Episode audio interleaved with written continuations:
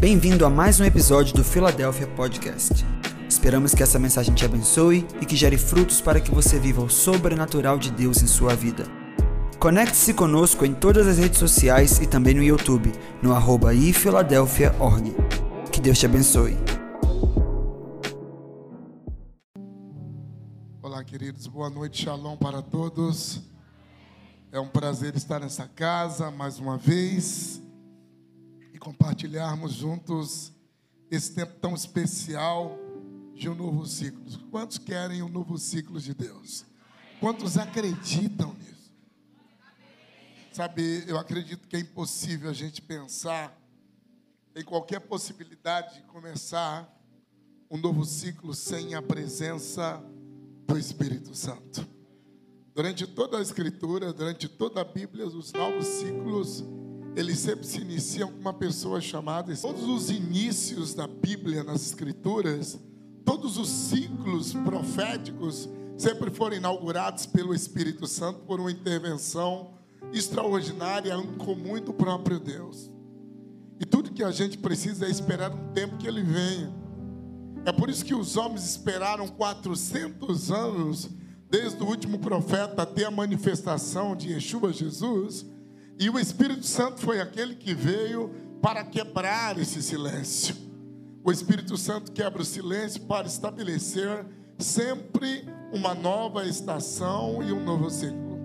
Eu quero começar essa noite depois de uma década que passamos de tantas informações, nós estamos entrando na terceira década desse primeiro milênio. E é evidente que a cada dez anos existe um rompimento de ciclos. E eu quero começar hoje profetizando você uma palavra.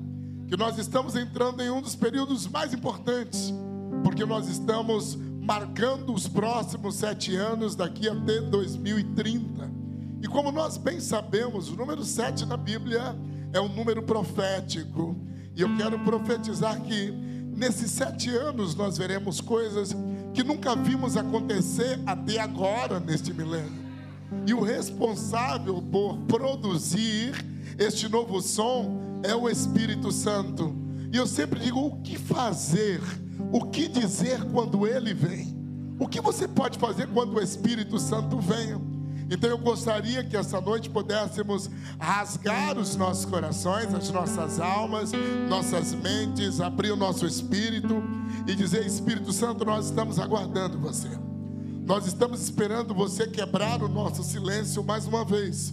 Nós estamos esperando você inaugurar uma nova estação mais uma vez. Então eu quero declarar que o Espírito Santo, ele irá trazer uma nova estação na sua vida pessoal com Deus. Ele vai inaugurar uma nova estação dentro da sua família, do seu ministério, da tua cidade, desse país, dessa nação como o Brasil. Eu sinto que há um som chegando e não é um som de homens, é o som do Espírito. E esse som do Espírito é o que promove a nova estação. Então eu gostaria que você pudesse fechar os seus olhos durante alguns segundos e falar: Espírito Santo, eu estou aguardando o teu som, eu estou aguardando a tua chegada. Eu me abro para ela, ore com ele, ore com ele, fala com ele, produza isso no teu espírito, produza isso no teu interior, na tua alma, na tua mente, na tua busca, e diga: Espírito Santo, eu estou entendendo que já é tempo de começar uma nova etapa, é tempo de começar um novo estágio. É tempo de iniciar a nova fase. E eu quero profetizar que esta conferência vai iniciar a nova fase do Espírito na sua vida. Vai iniciar a nova fase do Espírito no seu ministério. Vai iniciar a nova fase do Espírito na tua família. Se você pode pôr a mão no ombro da pessoa que está ao seu lado, eu quero pedir que você ore. Daqui a pouco vamos cantar enquanto eles vão se aquecendo. Mas eu quero que você ore por uma palavra: nova fase novo ciclo, nova estação. Ore com essa pessoa que está ao seu lado, liberando esta palavra. Faça isso, por favor. Produza isso no teu espírito. Produza isso, a nova fase, a nova estação, o novo espírito, a nova linguagem, o novo pensamento a nova mentalidade, o novo idioma, a nova alegria, a nova unção, a nova revelação, a nova paixão, uma nova fome, uma nova sede por descobrir o Espírito Santo. E eu quero que essa noite você comece dizendo: Espírito Santo, eu preciso de uma nova fase na minha vida. Eu preciso de uma nova fase no meu ministério. Esta igreja precisa de uma nova fase. A vitória do Espírito Santo precisa de uma nova fase. O Brasil precisa de uma nova fase. E nós esta noite nos rasgamos. Ore, ore, ore, ore, ore, ore, ore, ore, ore. Produza isso no teu espírito. Produza o som de oração no teu espírito.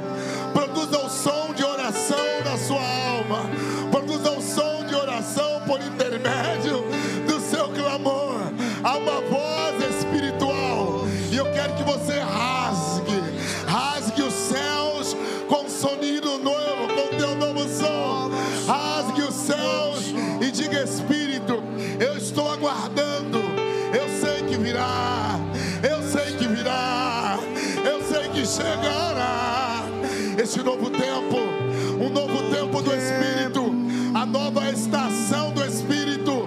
Eu quero profetizar esta noite.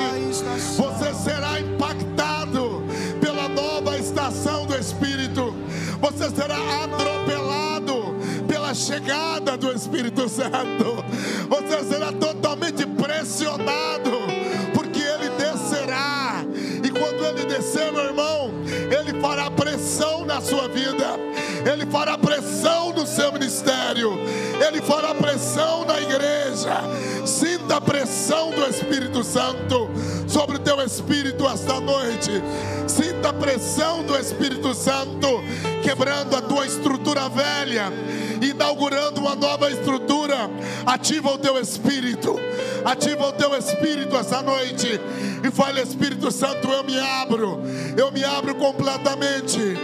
Completamente para você.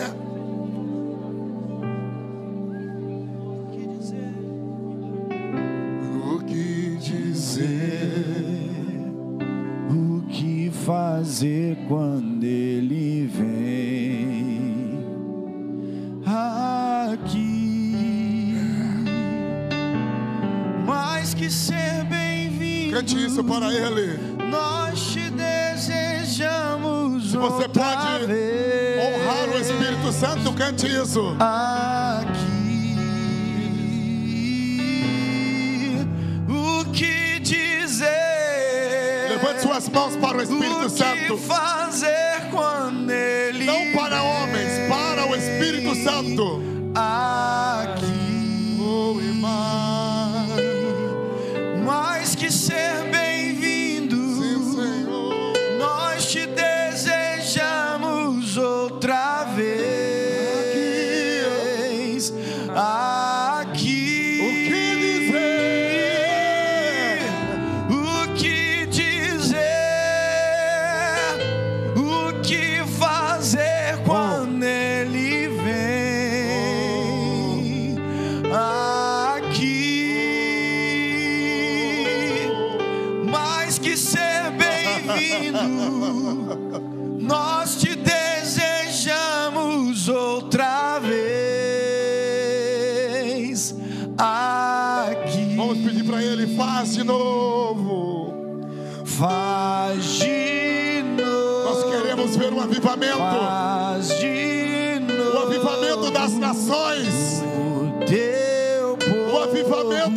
nações.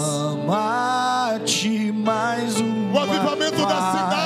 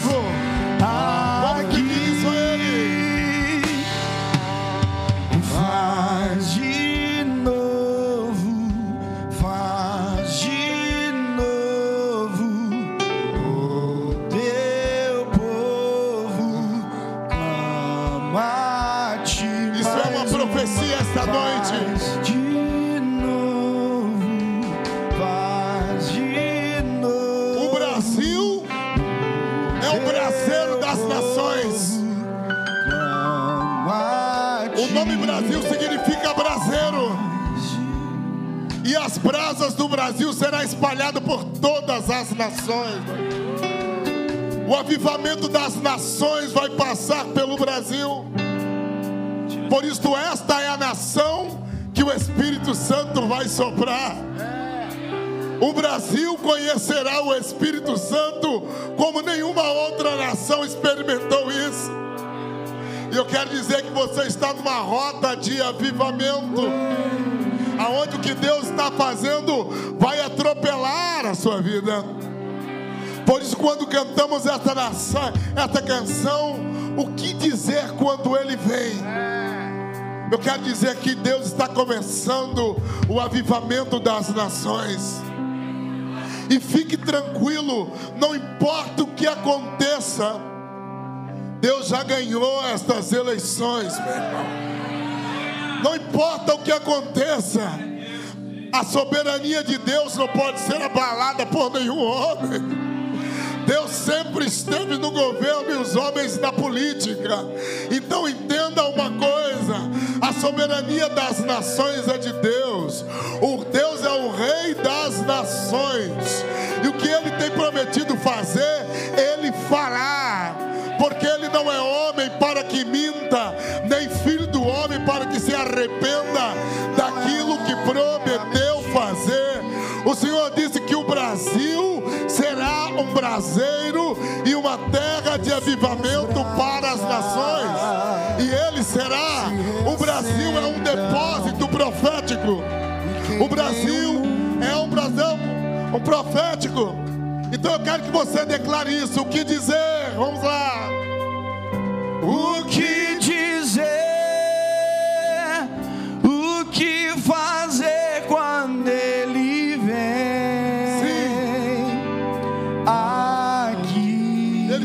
chamando para conhecê-lo. Mais que ser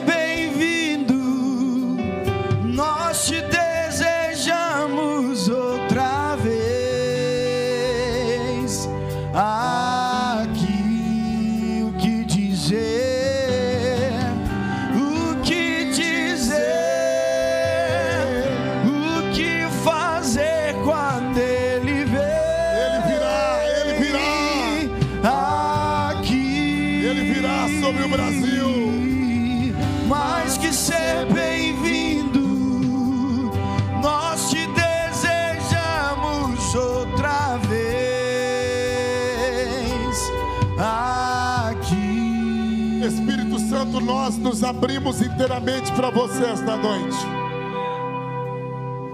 E nós nos expomos para que você nos ensine a nova face das tuas obras. Nós queremos entender a manifestação deste tempo e não temos medo do que virá, porque o Senhor está no controle de todas as coisas. O Senhor é o Rei das nações, o Senhor estabelece reinos e derruba reis. E como o profeta Daniel declarou que nos últimos dias, o Deus dos céus levantaria um reino que seria sobre todos os reinos da terra, e que todos os reinos passariam, mas o seu reino jamais passaria, porque ele seria um rei, um reino eterno. Por isso eu quero declarar, irmãos, que sempre foi o Espírito Santo que inaugurou ciclos de governo e de poder. Tome seu assento essa noite. O Espírito Santo nunca promove um espírito de medo. Todas as vezes que a nossa fé decai, o nosso medo aumenta. É uma balança. Por isso, o termômetro de fé nos mostra a expressão de confiança e segurança que temos naquilo que confessamos. Quando nós falamos sobre novos ciclos, quem pode dar um novo ciclo? A Bíblia apresenta um novo ciclo de uma maneira incrível. Eu quero ler o texto com você, que está no livro de Atos, capítulo de número 13.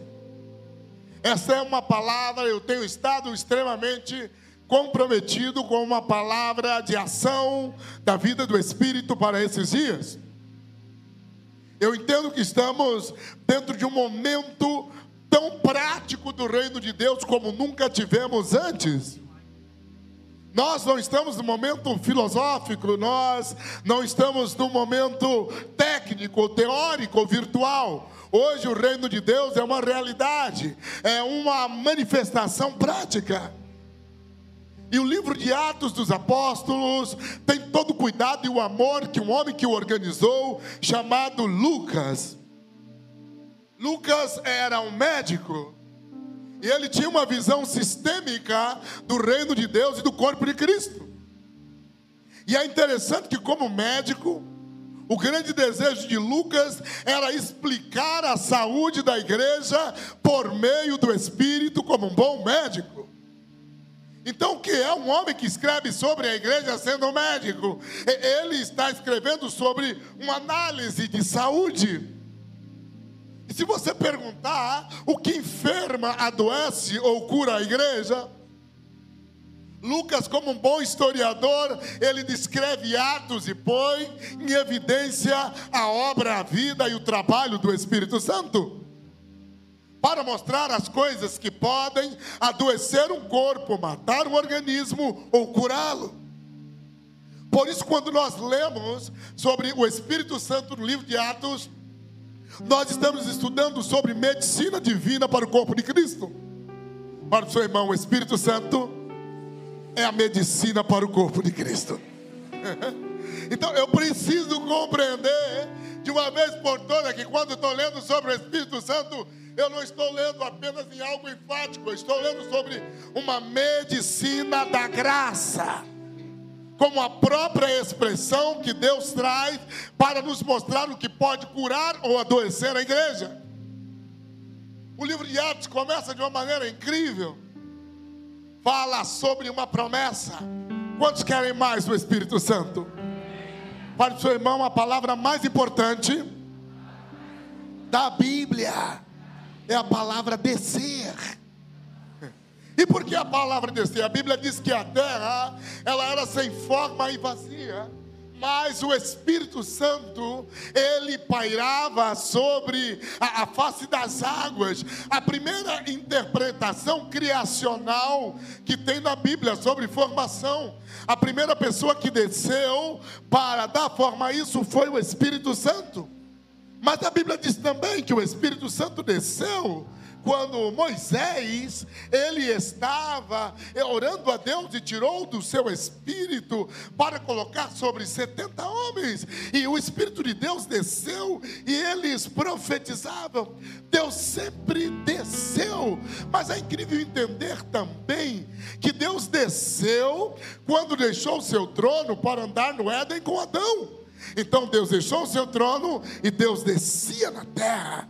É interessante entender que Deus desceu quando o Espírito de Deus desceu sobre Saul, que ele era um homem comum e ele junto com os profetas passou a profetizar, porque o Espírito de Deus desceu sobre Saul.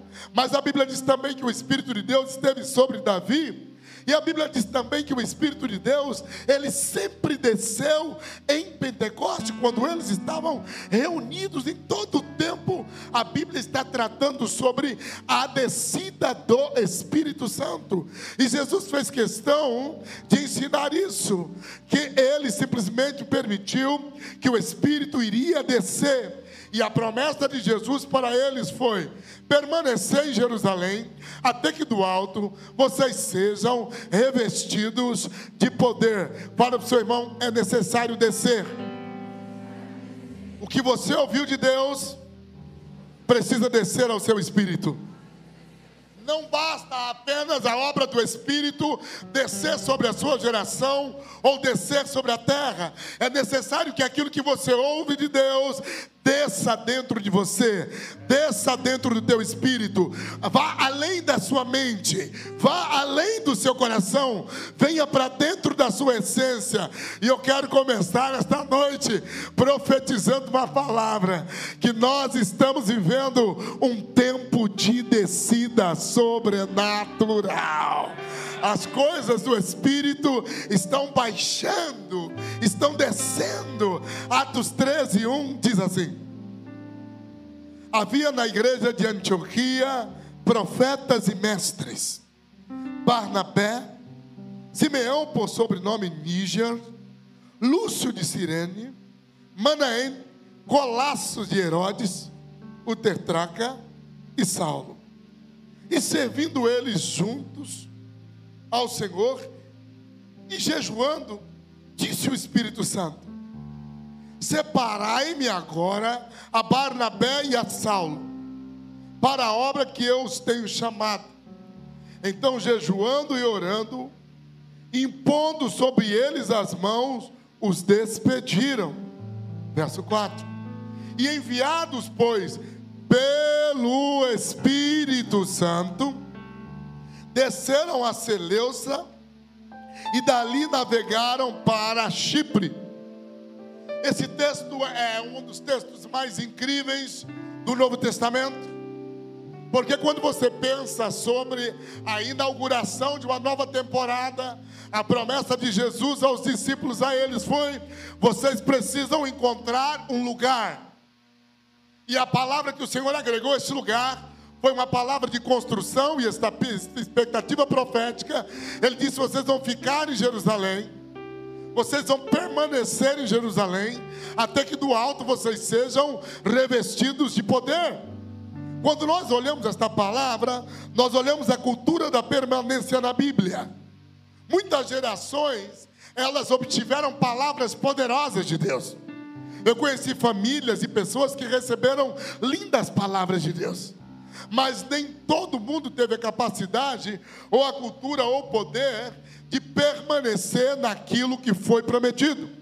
A Bíblia não se trata apenas de um livro de promessa. A Bíblia e o propósito profético se trata de uma exigência e de uma sociedade espiritual. Por isso, a palavra abade na Bíblia significa aqueles que trabalham junto com Deus. Isso quer dizer que todas as vezes que Deus me dá uma palavra, ou Deus me dá uma direção para a minha geração, existe uma parte que Deus fará, e outra parte que eu sou responsável em construir e fazer acontecer com Deus. A maioria das vezes as pessoas têm um comportamento místico. Elas esperam apenas que venham anjos com espadas poderosas e Deus faça tudo e você não faz nada. Você precisa entender que Deus é operário. Por quê? Porque Deus trabalha.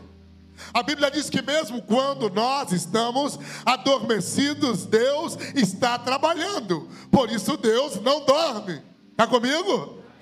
Mas a maioria das pessoas deixa todo esse encargo apenas nas mãos de Deus, dizendo: Deus fará. Meu irmão, Deus responde intensamente a uma geração que tem a sociedade na construção com Ele. É por isso que você tem que entender que a nação de Israel ficou 40 anos no deserto. Dando volta, dando volta, dando volta, eles morreram. Mais de 3 milhões de pessoas com palavras proféticas e promessas sobre os seus ombros, por uma única razão eles não aprenderam a permanecer, a trabalhar e aguardar aquilo que Deus havia prometido.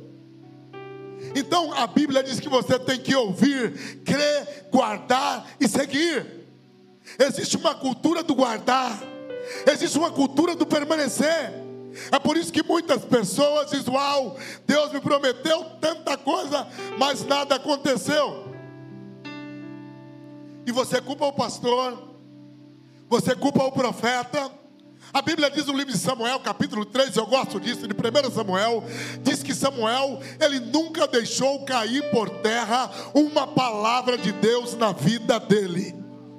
Quantos carregam uma palavra? É a tua responsabilidade sustentar, manter de pé aquilo que Deus prometeu fazer na sua família. Então eu quero dizer que novos ciclos existem para quem sustenta uma palavra. Os novos ciclos acontecem para pessoas que guardam, preservam, cultivam, fomentam, alimentam e motivam a palavra profética que receberam de Deus. Quantos estão preservando a palavra recebida? Levante a mão. A vocês eu quero dizer: existe um avivamento destinado para aqueles que guardam uma palavra. Por isso Jesus disse: permanecer em Jerusalém, e vocês serão revestidos de poder. A recompensa da permanência é a visitação e o ser surpreendido. Por isso Jesus ele não deu dia. Ele não deu horas. Ele falou: permaneçam, para que vocês sejam surpreendidos. Nós somos parte de uma cultura que não sabemos o que é ser surpreendido por Deus. Porque a nossa vida de culto, ela se tornou programada. Você vai num culto, você já sabe que tem cinco músicas. As primeiras três são de celebração, as duas últimas de adoração. Você já sabe que tem uma palavra de oferta e depois um pastor pregando durante 40 minutos. E depois tem aquele momento de comunhão, que você ora com teu irmão dizendo eu te amo em Cristo, e que Deus te abençoe, e você faz esse negócio um ano inteiro. E você diz: Uau, aonde sobra para a gente espaço para sermos surpreendidos? Nunca. Pergunte ao seu irmão: qual a sua expectativa hoje? Você está aberto para ser surpreendido pelo Espírito Santo? Sim, nós não estamos. Porque de alguma maneira já programamos o final desse culto. Já sabemos como ele vai terminar. Ou imaginamos. Mas Jesus deixou uma palavra dizendo: vocês não sabem o que vai acontecer, apenas esteja no lugar certo. Diga isso para o seu irmão: você não sabe o que vai acontecer, esteja no lugar certo. É a primeira coisa, meu irmão, esteja no lugar certo. Um novo ciclo começa quando você está no lugar certo quando você está dentro de uma jurisdição profética. E eu começo esta noite dizendo que Deus está alinhando famílias para o lugar certo, alinhando ministérios para o lugar certo, alinhando igrejas para o lugar certo. Eu quero profetizar a estação exata do Espírito e da palavra de Deus sobre a tua vida. quando você entende que esse lugar profético é aonde ele vem, então você é surpreendido. Eu tenho uma curiosidade pessoal. A Bíblia diz que depois que Jesus ressuscitou, ele ficou mais ali, mais de 40 dias, falando sobre os seus discípulos. Eu digo, Senhor, o que você falou? Sempre eu tenho uma curiosidade e peço ao Espírito Santo em oração o que você falou depois da ressurreição. Ah, você pode me dizer, está escrito. Não, não está. João disse que tudo que Jesus falou e fez não caberia em livros. Por isso existe o evangelho revelacional. Porque o que você lê é um resumo. O que ele fez não está aqui. Por isso, Paulo chega aos Gálatas e diz: O que eu estou ensinando a vocês, eu não aprendi de homens, eu não aprendi no seminário, eu não copiei de um livro, eu recebi do Espírito. Foi o Espírito que me deu. Quantos querem receber do Espírito? receberam o Evangelho revelado, graça, receberam o Evangelho de vida. E eu quero profetizar, meu irmão, esta estação de um evangelho vivo está chegando. Esta estação do evangelho do Espírito Santo está chegando. Eu quero profetizar: esta geração receberá um evangelho do Espírito, receberá o evangelho revelacional, receberá o evangelho da graça. Seguimos juntos? Minha voz está assim no limite. Ontem terminei a ter conferência quase uma da manhã, cheguei em casa três e meia, saí hoje sete e quarenta, estamos aqui. Depois de 15 dias pregando todo dia na América Latina, glória a Deus. No livro de Atos, capítulo de número 1, Jesus disse uma coisa incrível. Atos escreveu Lucas que depois daquele dia eles receberam mandamentos dados pelo Espírito. Você fala, uau! Eu leio a Bíblia, tem mandamentos de Moisés. Eu leio João e Yeshua disse: Um novo mandamento vos dou. Agora em Atos, primeiro fala sobre uma terceira ordem de mandamento. Fala que é um mandamento que nasce do Espírito. Então você quando vê a igreja original, a igreja que está sendo formada, existe uma igreja que entra em mandamentos revelacionais, em disciplinas espirituais e linhas de exigências tão pessoal para cada igreja, que o modelo coletivo de igreja não serve. É por isso que algumas igrejas podem fazer algumas coisas e outras não. Porque existe um mandamento específico de Deus para cada lugar. Existe um mandamento do Espírito para a tua casa, para a tua família. É por isso que teu irmão peca, não acontece nada com ele. Você vai pecar e dá tudo ruim para tua vida, meu irmão. Porque não é uma mesma medida. É um mandamento exigente e revelado pelo Espírito. Estamos juntos? E Jesus disse: Vocês receberão poder ao descer sobre vocês o Espírito Santo. Quantos querem? Ele precisa descer. Não é que vocês vão pegar. Vocês não vão comprar. Você não vai jejuar, orar para receber. Você vai receber. Você sabe que é receber é um presente. Eu morei seis anos no Japão. E uma das coisas mais incríveis no Japão é a cultura do omeyage. É o presente.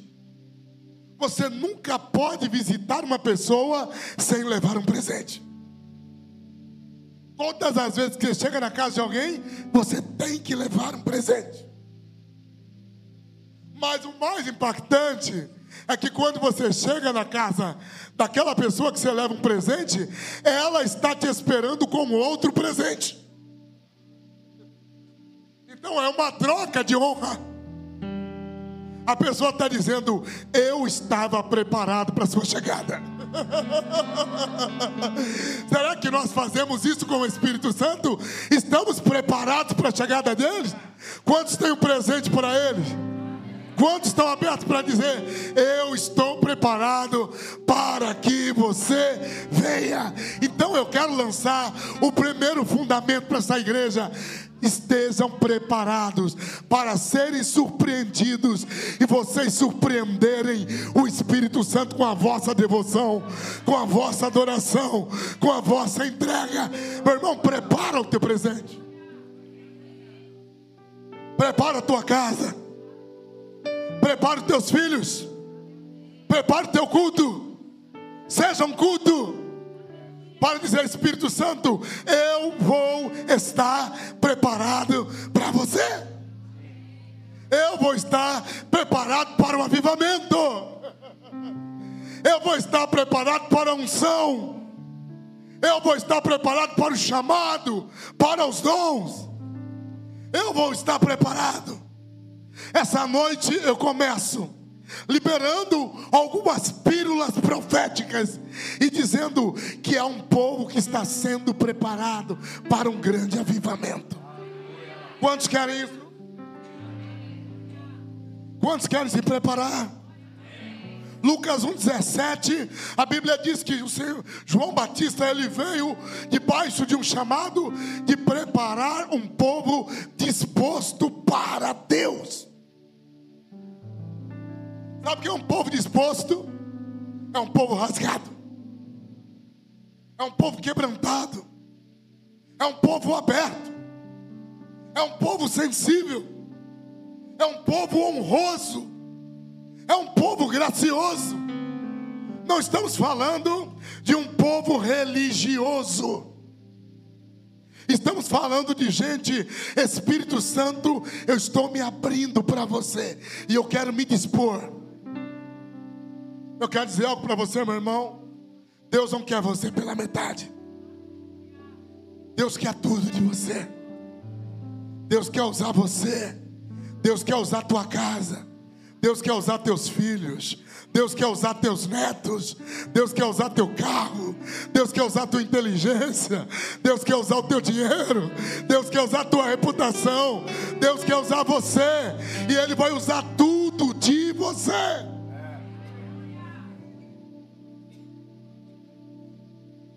Você precisa fazer é se abrir. A Bíblia diz que Deus não resiste a um coração quebrantado e compungido. Então, livro de Atos, o Senhor começa dizendo: Eu vou levantar um povo tão poderoso, porque quando o Espírito Santo vier, vocês vão se tornar. Sabe quando nos tornamos? É quando Ele vem. Enquanto Ele não vem, nós ensaiamos. Nós fingimos ser avivados, santos, amantes de Deus comprometidos, porque por nós mesmos não temos força. O trabalho do Espírito Santo é nos convencer da nossa carnalidade. O trabalho do Espírito Santo, ele é o Espírito da verdade, que ele destrói toda a estrutura de engano e de mentira no nosso interior. O trabalho do Espírito Santo é testemunhar Jesus. É impossível você chegar a uma revelação plena do Senhor Jesus sem o Espírito Santo. Por isso, Paulo diz: aquele que falar que Jesus é Senhor, se não for pelo Espírito Santo, seja anátema. Por isso nós testemunhamos a revelação do senhorio de Jesus pelo Espírito Santo. E não basta você me dizer, eu tenho o Espírito Santo. Quando você tem o Espírito Santo, a revelação de Jesus, ela aparece na tua vida. Quando você tem o Espírito Santo, a revelação e a expressão de Jesus está em tuas obras. E eu começo essa noite abrindo as portas e profetizando: o Senhor vai mudar a expressão da revelação dEle por meio do Espírito Santo nesta casa. Vocês terão uma nova revelação de Jesus, vocês terão uma nova revelação do Filho de Deus, e o Espírito Santo vai mudar a medida do testemunho de Jesus no meio de vocês. Queria ter eu, eu hoje boa voz para compartilhar com você. Mas eu quero que você essa noite se anime. Porque a igreja de Antioquia é o cumprimento de toda a promessa do Espírito Santo. A Bíblia diz que começou a haver um grande movimento da igreja de Antioquia. Ela estava na Síria os apóstolos haviam sido dispersos. Quantos querem um avivamento? Fala seu irmão, não existe avivamento sem pressão, provocação e ameaça. Os avivamentos começam por isso. Olhe bem para essa pessoa linda do seu lado, olha como é bonita. Pergunte para ela: em que você está sendo ameaçado? Exija a resposta, por favor. Resposta. Meu irmão, se, Se não há ameaça na sua vida, se não há ameaça contra o seu evangelho, se não há ameaça contra a sua pregação, acredite, você ainda não chegou a um estágio. Como os irmãos chegaram em Antioquia? Os irmãos chegaram em Antioquia porque um doidão de Deus havia sido morto chamado Estevão. Então a morte de um homem apostólico chamado Estevão fez com que a igreja saísse de Jerusalém. Acontece coisas boas quando morrem apóstolos. Não é negativo de todo. Eu quero que você compreenda isso. Então foi necessário o ciclo Estevão morrer para Deus começar um novo ciclo. A Bíblia diz que quando Estevão foi apedrejado, aconteceu uma coisa muito legal. Tinha um cara que estava ali olhando a morte de Estevão. O nome dele era Saulo. E pegaram a roupa de Estevão, o assassinado, e jogaram na mão de Saulo. Sabe o que aconteceu? Paulo estava com uma roupa ensanguentada de Estevão. Como o sangue de Caim clamava na Bíblia para que Deus fizesse justiça.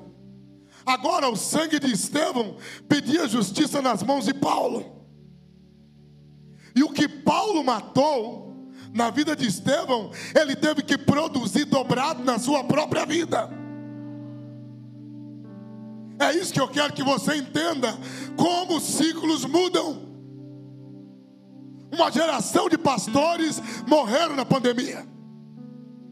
Uma geração de profetas morreram na pandemia. Uma geração de apóstolos morreram na pandemia. Uma geração de Estevão morreram na pandemia. Mas eu quero profetizar algo a vocês. Uma geração de Paulo está nascendo. Uma geração de Paulo está nascendo debaixo dessa promessa. E eu quero declarar que todo o sangue que foi derramado nos últimos anos está gritando no mundo espiritual, dizendo: Deus, levante apóstolos, Deus, levante profetas, Deus, levante mestres, Deus, levante pastores, Deus, levante evangelista. E eu quero profetizar: vocês responderão o sangue que está clamando nesta cidade, o sangue que está clamando nesta geração. Está nas suas mãos. Olhe para a pessoa que está ao seu lado, pegue na mão dela. Fala com ela agora. Não adianta você fugir. O bastão está com você e com a sua geração. Corre!